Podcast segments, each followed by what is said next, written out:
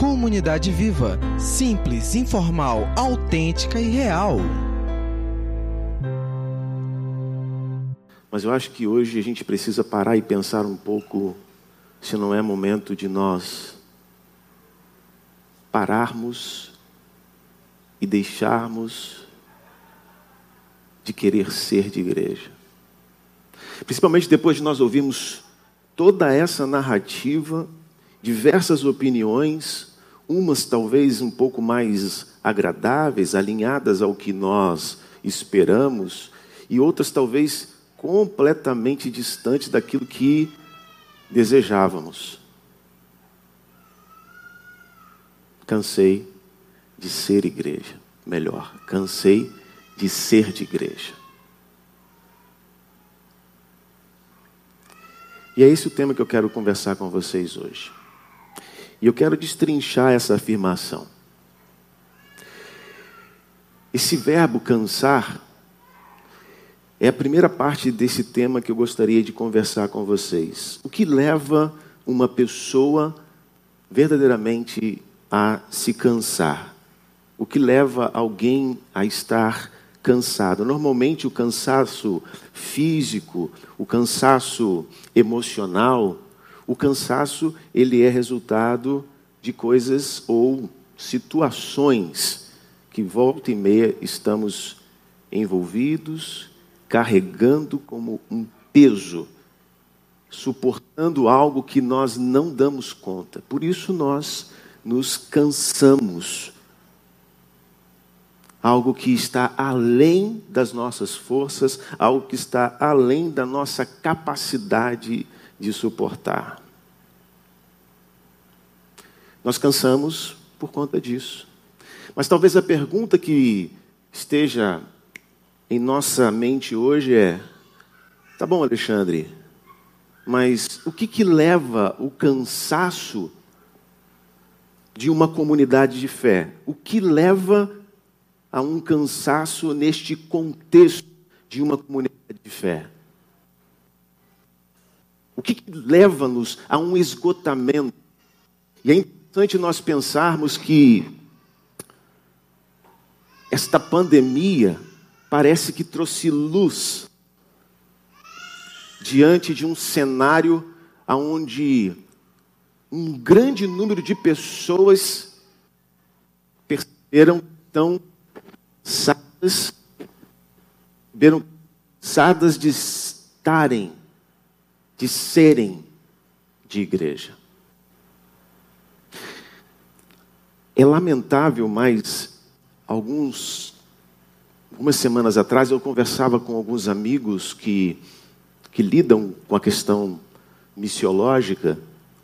E nós temos em algumas regiões, e a gente não consegue perceber isso aqui no estado do Amazonas, mas nós temos regiões no nosso Brasil, especialmente no Sudeste, que é, de certa forma, forte no movimento de igreja, em que centenas de igrejas não voltaram depois da pandemia.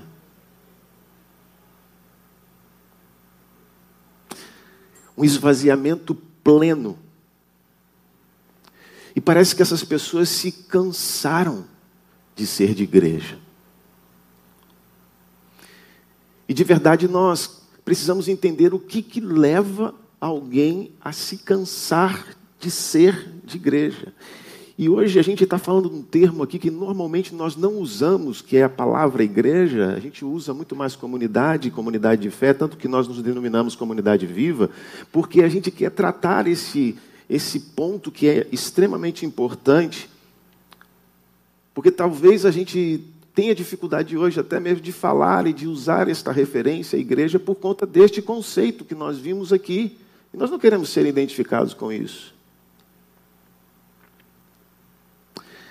Mas só que o nosso manual de vida já trata deste assunto e já mostra algumas, algumas evidências do porquê que às vezes nos cansamos de tudo isso.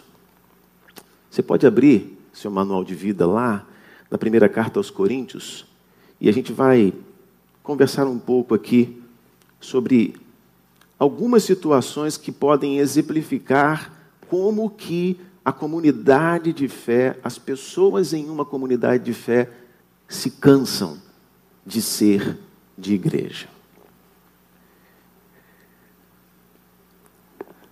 Nós sabemos que Paulo, ao escrever esta carta, ele escrevia para um grupo de cristãos que tinham muitos problemas, muitas dificuldades. Talvez fosse até uma razão para Paulo se cansar com eles, de tanto ter que bater na mesma tecla várias vezes. Mas esse não é o ponto. Eu quero frisar e destacar aqui o que estava acontecendo naquele contexto da igreja de Corinto, aonde a gente percebe que esses pontos trazem cansaço para nós estarmos vivendo e sendo de igreja. Diz assim o texto a partir do, do capítulo 3, de 1 a 7. Irmãos, não vos pude falar como a pessoas espirituais, mas como a pessoas carnais, como a crianças em Cristo. O que vos dei para beber foi leite e não alimento sólido, pois não podias recebê-lo, nem ainda agora podeis. Porque ainda sois carnais, visto que campeia entre vós todo tipo de inveja e discórdias. Por acaso não estáis sendo carnais, vivendo de acordo com os padrões exclusivamente mundanos?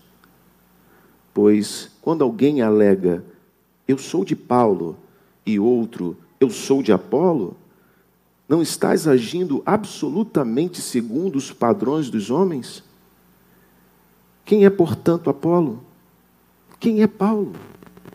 Servos por intermédio dos quais vistes a crer, e isto conforme o ministério que o Senhor concedeu a cada um. Eu plantei, Paulo regou, Apolo regou, mas foi Deus quem deu o crescimento. De forma que nem o que planta, nem o que rega são de alguma importância, mas unicamente Deus que realiza o crescimento. Esse texto é, é muito interessante porque Paulo ele descreve com uma habilidade cirúrgica o que estava dentro daquela comunidade de fé e que certamente nos dias atuais causam este cansaço de participar, cansaço de estar em ambientes aonde situações como essas narrada por Paulo aqui no nosso manual de vida se fazem presente no nosso dia a dia. Então, a primeira coisa que eu vejo aqui é que a imaturidade, a imaturidade das pessoas muitas vezes é a razão de outros cansarem de ser de igreja. Essa imaturidade descrita por Paulo aqui está fazendo referência a pessoas que ainda estão num nível de espiritualidade como crianças, sem entendimento carnais é o que o manual de vida fala, meninos são chamados de imaturos. Eles tinham inveja, eles viviam em contendas, eles viviam em dissensões, e tudo isso que estava ali naquele contexto da igreja, no primeiro século, tudo isso não era obra divina, mas obra humana, da carne, do homem, de mim, de você, de nós, seres humanos. Por isso que Paulo, quando escreve lá aos Gálatas, ele descreve essas atitudes, essas posturas, como obras da carne. Vamos lembrar? Gálatas capítulo 5. Você pode passear comigo aqui no manual de vida. Um texto muito conhecido. Gálatas capítulo 5, verso 19 em diante, vai dizer: Ora, as obras da carne são manifestas. E quais são? Imoralidade sexual, impureza e libertinagem, idolatrias e feitiçarias, ódio, discórdias, ciúmes, ira, egoísmo, dissensões, facções, inveja, embriaguez, orgia e tudo quanto se pareça com essas perversidades. Perceba que Paulo deixa claro que tais evidências são evidências da obra da, obra da carne humana, fruto da nossa natureza pecaminosa. Afinal de contas, somos todos pecadores. Eu sou um pecador, você é um pecador, porque quem pensa ao contrário chama Deus de mentiroso, porque a palavra dele afirma que todos somos pecadores. Então a nossa natureza pecadora, ela vai sempre gerar esse tipo de situação. E isso cansa. Isso cansa. Isso rotula. Tais coisas não ajudam e não cooperam em nada com a missão do Criador, com a tarefa que ele deixou para nós. E aí a gente cansa desse negócio. A gente cansa de ser de igreja por causa de coisas assim. Imagina, partidarismo, eu sou de Paulo. Não, eu prefiro Paulo. Não, não, eu prefiro Apolo.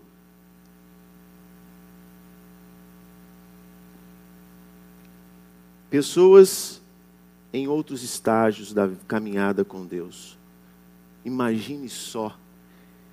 Hoje nós nos deparamos com muitos escândalos no seio desta instituição chamada igreja. É pastor pego em abuso com crianças. E naquele contexto, a gente percebe algo escandaloso. Naquele contexto, nós nos deparamos com um incesto. Sim, havia uma pessoa que estava tendo relações. Um incesto, gente. Isso cansa. Aliás, isso não só cansa, isso dá nojo. E por isso muitas pessoas estão dizendo: cansei de ser de igreja. Cansei de ser de igreja. E eu digo mesmo, eu cansei de ser de igreja há muito tempo.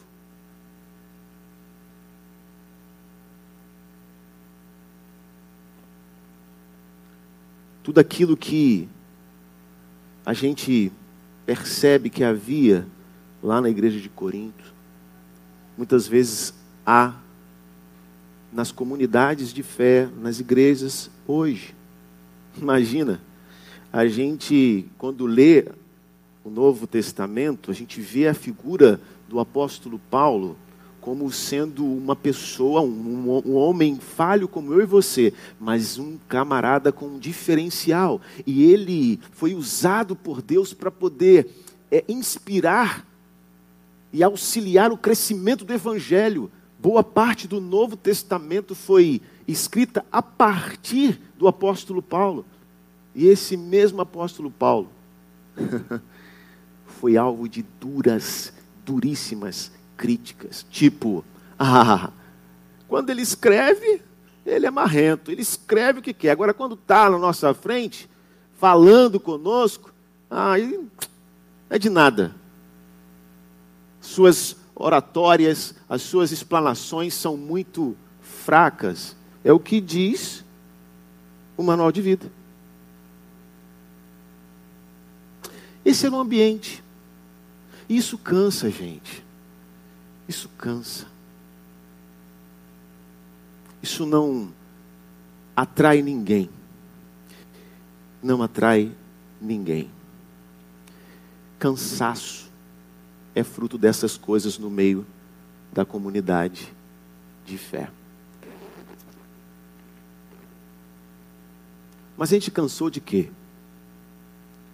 Cansou de ser de igreja. E talvez esse seja o grande problema. Ser de alguma coisa e não ser alguma coisa. Tais coisas que nós acabamos de ver aqui no texto são produto de pessoas que ainda não são.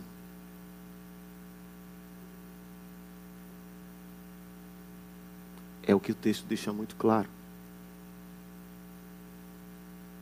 A gente precisa discernir a diferença de ser de e ser a. Porque quando somos de, nós ainda não entendemos o que é a. Nós só podemos entender o que é a igreja quando nós somos a igreja. Alexandre, não estou entendendo bem como é que é esse negócio. Ser de e será. Verdade. Eu quero tentar ilustrar isso aqui para vocês. Eu não sei quantos aqui já tiveram a oportunidade de tomar um belíssimo café americano, né? E no café americano não podem faltar duas coisas: ovos e e bacon, exatamente. Mas só que os dois personagens aí do café americano me ensinam uma grande lição que se aplica aqui nesse contexto, onde nós estamos falando em ser de e ser a. Preste atenção. A galinha, quando ela põe os ovos, ela está envolvida com o café da manhã. Certo ou errado? Certo. Qual é o envolvimento dela? Ela fornece os ovos para que sejam cozidos, fritos, mexidos e ali sejam preparados para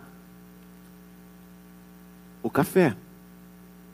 Então a galinha ela está envolvida com o café. OK? Muito bem. Agora, o porco, que é o que fornece o bacon, ele precisa morrer para fornecer o bacon para o café da manhã. Então o porco ele não está envolvido com o café. O porco ele está comprometido com o café da manhã do americano, porque ele dá a própria vida. Ele morre para poder fazer parte. Será que a gente está conseguindo entender a diferença? Há uma diferença muito grande entre estar envolvido com alguma coisa e estar comprometido com alguma coisa. Nós poderemos estar envolvidos até a ponta dos fios do cabelo, fornecendo, às vezes fornecendo recursos financeiros para que a coisa caminhe, para que haja sustento na casa do Senhor às vezes fornecendo mão de obra, ajudando em algumas áreas dentro da comunidade de fé, às vezes fornecendo presença, fazendo com que os bancos não estejam vazios, estou ali, a minha presença, estou envolvido. Mas só que quando eu olho para o manual de vida, quando eu olho para o que está descrito aqui no texto sobre o que é a igreja, eu percebo que para ser igreja não basta apenas estar envolvido. Para ser igreja, precisamos estar comprometidos. Paulo diz: Agora vivo não mais eu, mas Cristo vive em mim.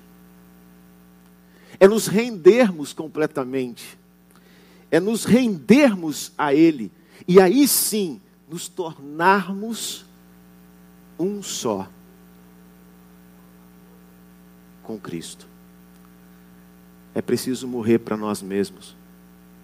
Enquanto nós não morrermos para nós mesmos, enquanto nós não permitirmos sermos salvos de nós mesmos, nós vamos viver cansados. E aí, quando a gente está cansado, o que, que a gente quer fazer? Descansar. Aí a gente vai fazer qualquer outra coisa, gente, porque qualquer outra coisa é melhor do que estar num ambiente cansativo, como descrito aqui e como que a gente tem visto muitos por aí.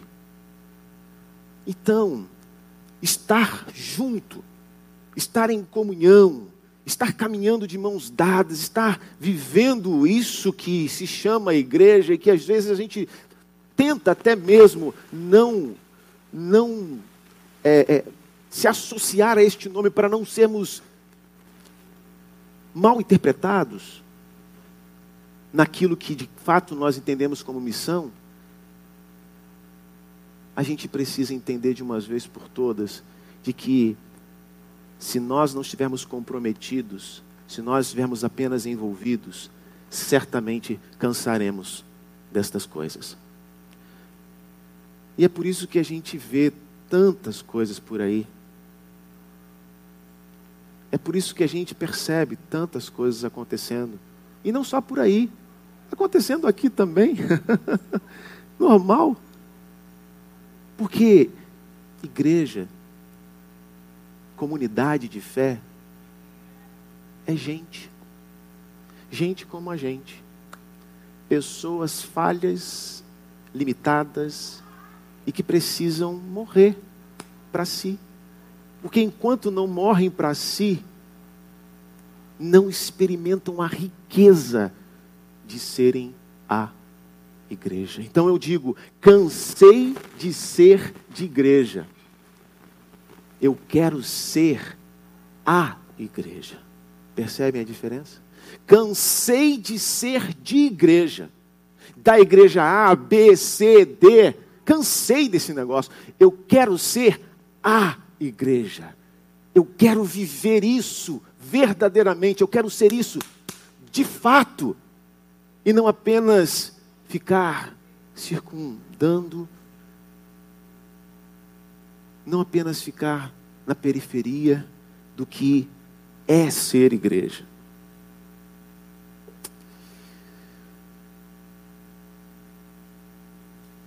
Há uma diferença de ser de para ser a igreja.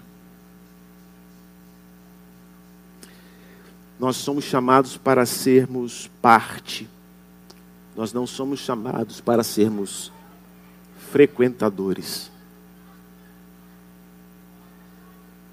O chamado do Criador é para sermos parte, compormos, e não apenas frequentarmos.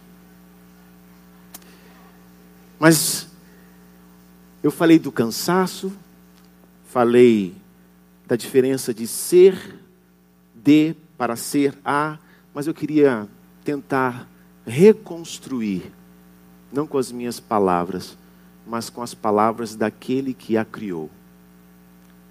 Reconstruir nos nossos corações nesta manhã o verdadeiro conceito do que é, o que é ser igreja. O que é ser igreja? Igreja E ai de mim, ousar falar mal da noiva de alguém. Você já pensou, Cláudio? Se você é noivo da Isabel e eu chegar e detonar a tua noiva, cara, o mínimo que vai me acontecer é tomar um belo de um murro no meio da cara. Agora imagina o que, que eu vou fazer aqui. Eu quero detonar a noiva de Cristo. Eu quero depreciar a noiva de Cristo.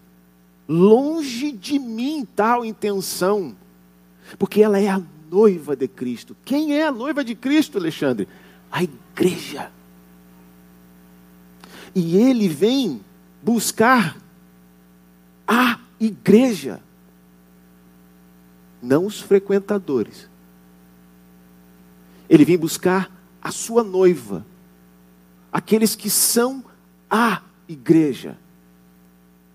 E ai daquele que falar mal da noiva de Cristo.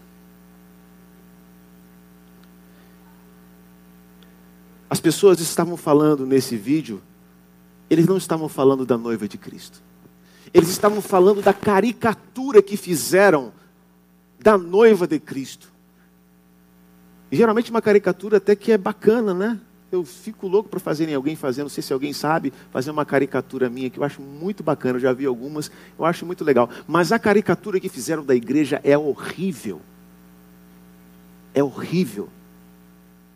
E é por isso que as pessoas a descrevem desta forma, como nós acabamos de ouvir. E muitos de nós nos sentimos ofendidos, e muitos de nós não queremos ser nem sequer identificados como participantes de uma igreja. Por quê? Por conta da deformidade que fizeram dela. Nós não temos alegria de dizer que participamos de uma igreja. Mas quando nós voltamos à essência do que é, a palavra diz, isso traz alegria para o nosso coração. E então eu quero continuar a narrativa de Paulo, agora, quando ele se refere, quando ele se dirige à igreja de Éfeso, lá no capítulo 2, porque ali ele faz uma, um relato desta que é a noiva de Cristo, e traz para nós um entendimento de quem somos quando somos a igreja de Cristo. Efésios capítulo 2, a gente vai ler a partir do verso de número 14.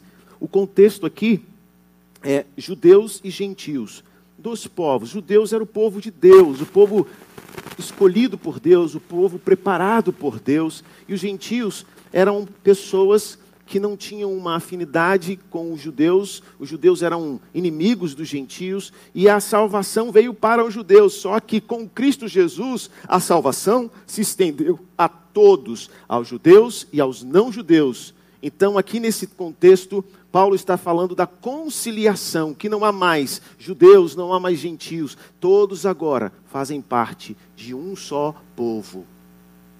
Um só povo.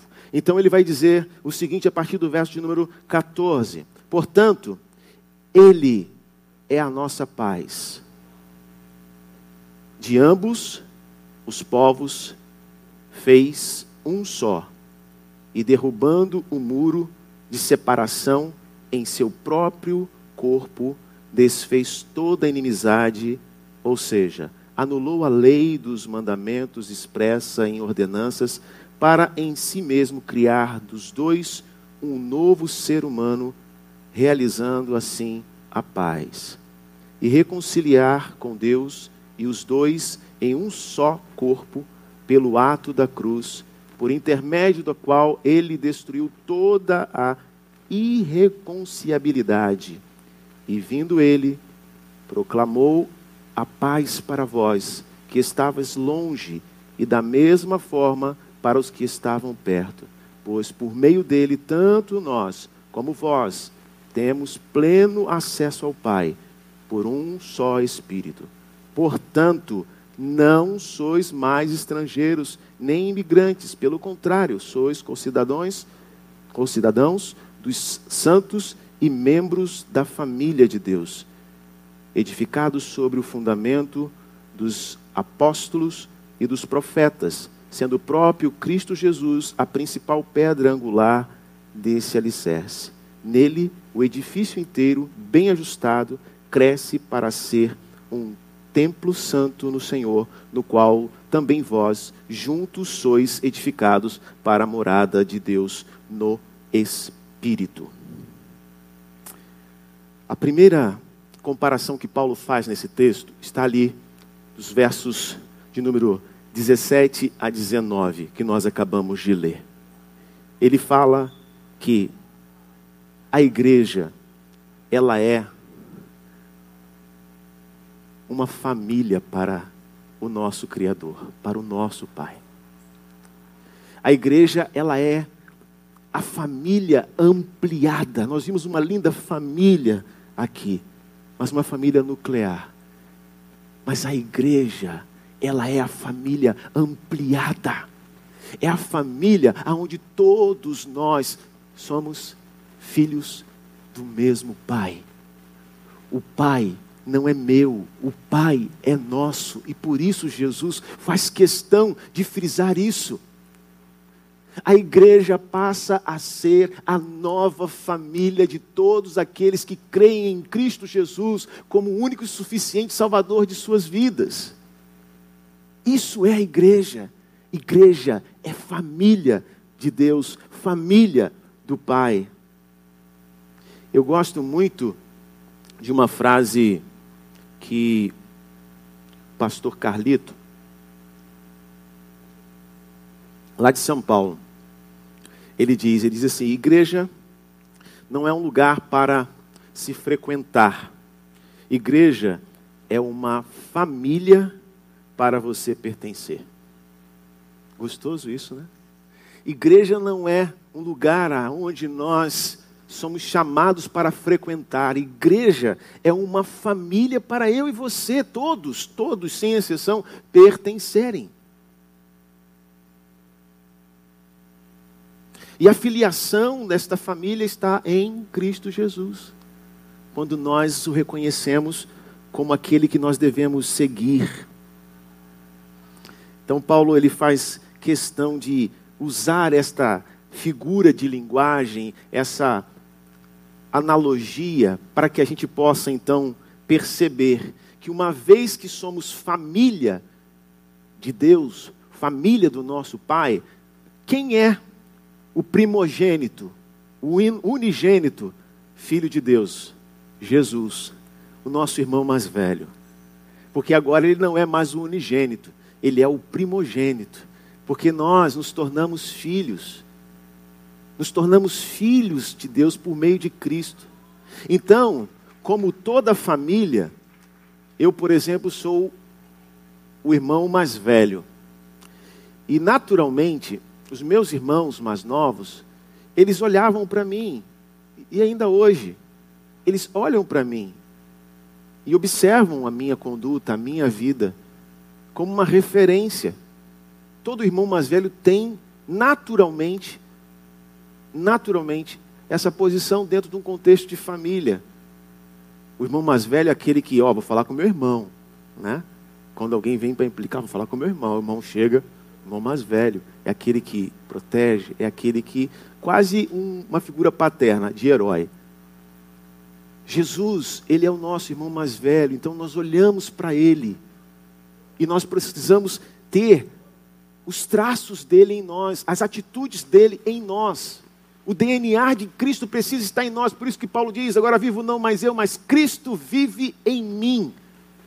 Quando nós somos família do nosso Pai, nós temos o DNA de Cristo. Nós somos co-herdeiros com Ele, porque Jesus é o filho legítimo do Criador. E como filho, ele é herdeiro, e nós somos co-herdeiros com Cristo. Olha que maravilha! Nós pertencemos a uma família que durará para todos sempre. Nós pertencemos à família de Cristo. Nós pertencemos à família do nosso Pai. e somos herdeiros. Recentemente eu falei sobre a herança desperdiçada aqui em uma das palestras, trazendo a ideia ali da parábola do filho pródigo. Quantas vezes nós desperdiçamos a herança que Deus propôs para nós, por nós não entendermos quem nós somos. A gente precisa entender quem nós somos. Nós somos a família do nosso Pai. Somos filhos do mesmo Pai.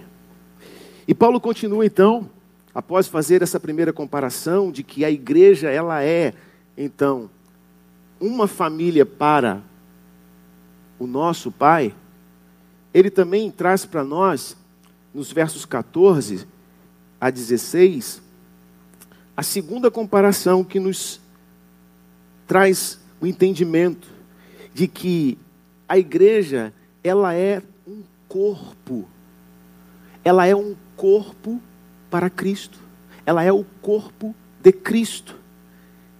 Então, olha só a importância da igreja e que nós não podemos de maneira nenhuma depreciá-la. A igreja não é um lugar onde todos são iguais. Aliás, quando fala de corpo de Cristo, ela aponta justamente para a diversidade que há no corpo. Só há um PA, não tem dois. Só há um Paulo, com as características dele, com o jeito dele de ser. Só há uma Sara. E cada um ocupa um lugar importante neste corpo. Diversidade. Imagina essa analogia é fantástica porque ela, ela, ela consegue alcançar com perfeição o que é a igreja. Aqui estão os dedos, dedo mindinho, aí tem os dedinhos do pé, aqui estão os meus cílios, aqui também está a minha língua, a minha boca, o meu pescoço, e cada parte não é igual à outra. E cada parte é importante num todo. E cada parte interage com o todo. Mas é interessante que quando Paulo fala sobre isso, né, a igreja não é uma uniformidade, mas que a igreja é unidade. Quando Paulo traz essa ideia para nós, deixando claro que a igreja não é um ajuntamento de iguais, mas sim uma igreja é o ajuntamento dos diferentes, das pessoas que são diferentes umas das outras, o ajuntamento dos diferentes em um só corpo. Nós vemos que a igreja às vezes perde, perdeu, perde a essência disso e vive divisões, dissensões, facções. As diferenças são justamente para nos abençoar. As diferenças são justamente para nós é, edificarmos uns aos outros, aperfeiçoarmos uns aos outros. Que aquilo que eu não sei, eu aprendo com a Sônia, que sabe. E ela então completa o que eu não consigo fazer. E isso é maravilhoso, porque isso é comunhão, isso é harmônico, isso é saudável, isso traz paz. A igreja deveria ser um lugar de paz, conforme o projeto do Pai. Mas o que une essa diversidade? O que une tantas diferenças? O que é capaz de dar liga a tudo isso. No nosso corpo, eu só estou capaz de olhar para vocês, falar e gesticular ao mesmo tempo, de me manter em pé e de estar ao mesmo tempo planejando a próxima palavra por conta de uma só coisa: a cabeça. Aqui dentro governa todo o corpo. E o apóstolo Paulo diz isso de maneira muito clara, porque Cristo é o cabeça, não é o pastor, não é, não é o conselho, não é a diretoria, não é o líder da juventude, não é nada disso. O cabeça é Cristo. É Ele que dá os comandos. É Ele que faz com que o meu tom de voz mude à medida que a frase que eu estou falando quer alcançar uma certa mensagem. O meu corpo flexiona à medida em que eu estou falando, porque o meu cérebro, a cabeça, está comandando todas as coisas harmonicamente, num sincronismo milagroso. Mas a gente já viu pessoas que não conseguem fazer isso. E geralmente, quando pessoas não conseguem ter isso naturalmente, é porque elas estão com alguma enfermidade, com algum impedimento, que rouba, que furta delas o privilégio, a alegria de viver isso de maneira dinâmica, que é a vida no corpo. Todos ouvem o cabeça. Na igreja, todos precisam ouvir o cabeça. Todos estão sobre o comando dele, sobre a orientação dele. Nossas diferenças no corpo têm um só objetivo, um só propósito. Todos que estão no corpo servem. Todos que estão no corpo servem. A minha unha serve. Os meus dedos servem, minha mão serve. E não serve só para ela mesma, a si própria, ela serve para outras partes do corpo. Quando eu me machuco, a mão flexiona, a coluna se curva, os meus olhos se voltam, as minhas pernas se agilizam para ir cuidar daquela ferida, ou seja, todo o corpo está voltado para servir o próprio corpo. Mas primeiramente, o corpo ele está sob o serviço do cabeça. Porque se ele não estiver submetido à cabeça, simplesmente ele não consegue servir mais nada.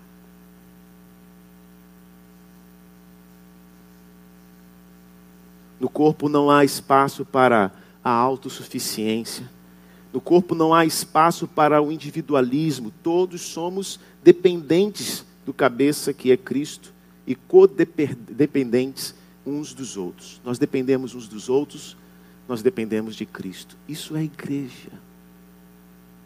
Igreja é algo maravilhoso de se viver.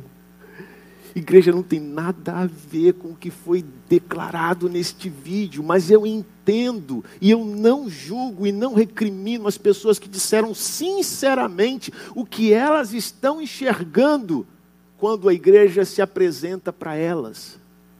Então não é o meu papel julgar as pessoas que fazem tais declarações, é o meu papel deixar de querer ser de igreja e finalmente entender que o convite do Criador é sermos a igreja.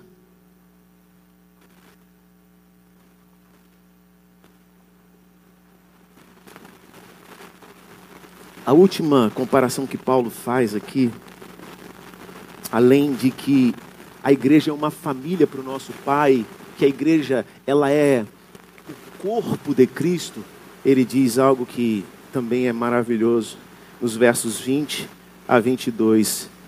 Edificados sobre o fundamento dos apóstolos e dos profetas, sendo o próprio Cristo Jesus a principal pedra angular deste alicerce.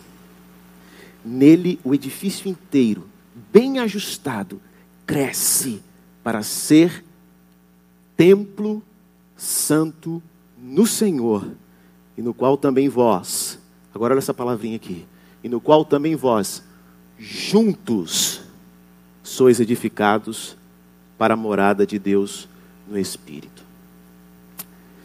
Paulo está dizendo que, naquela época,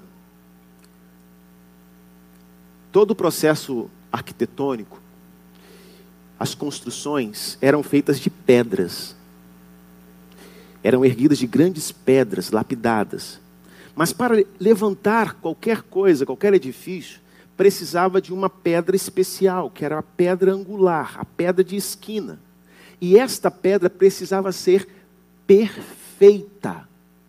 A pedra de esquina, a pedra que iria dar início, que iria começar toda a obra, toda a construção, ela tinha que ser perfeita, lapidada de maneira correta, no ângulo certo, sem nenhuma deformidade. E Jesus diz assim: Eu sou a pedra de esquina. Então todas as outras pedras dependiam da pedra de esquina, da pedra angular, para serem colocadas e ajustadas, porque elas se ajustavam. Veja bem, quem se ajusta não é a pedra de esquina. As demais pedras se ajustam a partir da pedra de esquina que é Cristo. Então ali são colocadas, ajustadas e edifica-se um prédio Igreja não é um prédio feito de tijolos. E eu gosto de estar aqui no teatro, porque o teatro hoje, logo mais, vai ter aqui uma outra coisa completamente diferente. Completamente diferente, que não tem nada a ver com comunidade de fé, com adoração, tem nada a ver com igreja. Porque igreja não é isso aqui. Igreja não é uma edificação feita de tijolos. Igreja é uma edificação construída com pedras vivas. Eu e você somos as pedras vivas para a construção deste edifício. Então, a terceira analogia é que a igreja ela é um templo, não feito por mãos de homens, mas ela é um templo para o Espírito Santo de Deus. Uma igreja, ela não é feita de tijolos. Uma igreja é feita de discípulos de Jesus. Seguidores não de homens, não de ideologias, mas seguidores de Cristo Jesus. E eu e você somos a igreja. Nós somos a igreja. Esta relação de diferenças que tem aqui, isso é a igreja. A questão é que, às vezes, a gente tem aprendido algumas coisas equivocadas. E principalmente agora na pandemia, a gente tem falar, não, sou igreja em casa. Beleza. Só que a gente tem que entender que a igreja é um edifício aonde as pedras estão ligadas a Cristo e é nesse ambiente de comunhão em que então a igreja não sou eu, eu não sou a igreja. Eu não sou a igreja. Agora nós somos a igreja.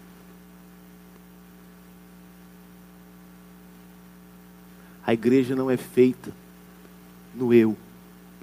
A igreja é edificada no nós.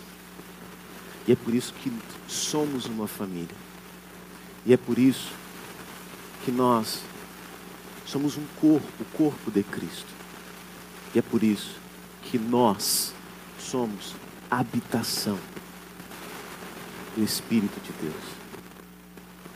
Ser igreja é maravilhoso ser igreja é fantástico. Sabe por quê?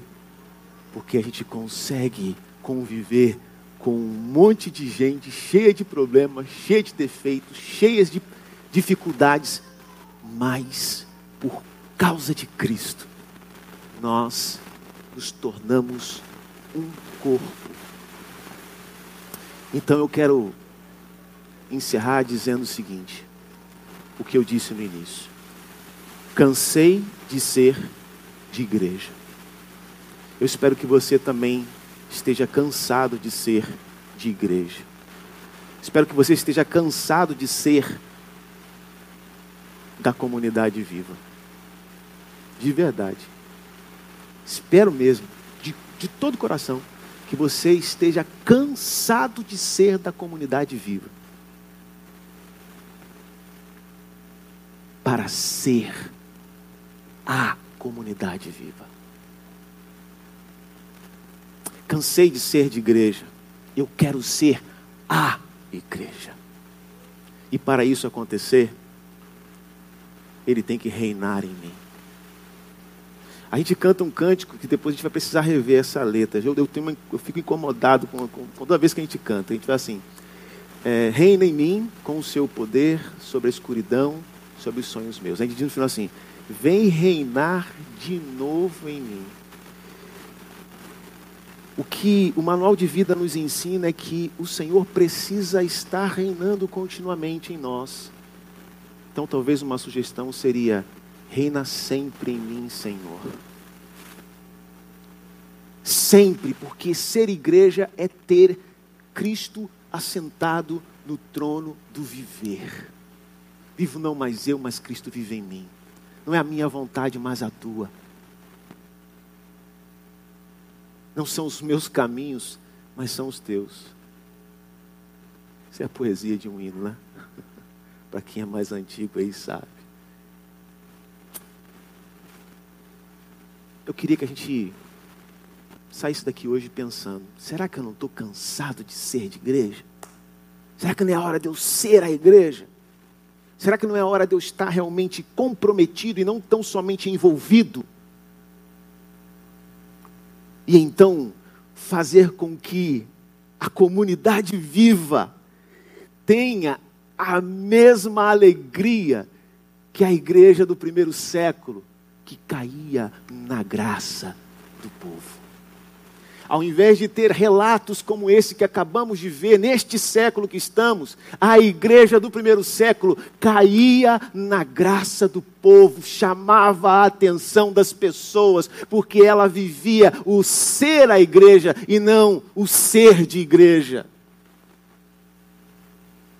A igreja não era um local para se ir, mas sim uma família para se pertencer. E isso faz toda a diferença. É um jogo de palavras que faz toda a diferença. Quando nós entendemos e estamos, de fato, dispostos a viver.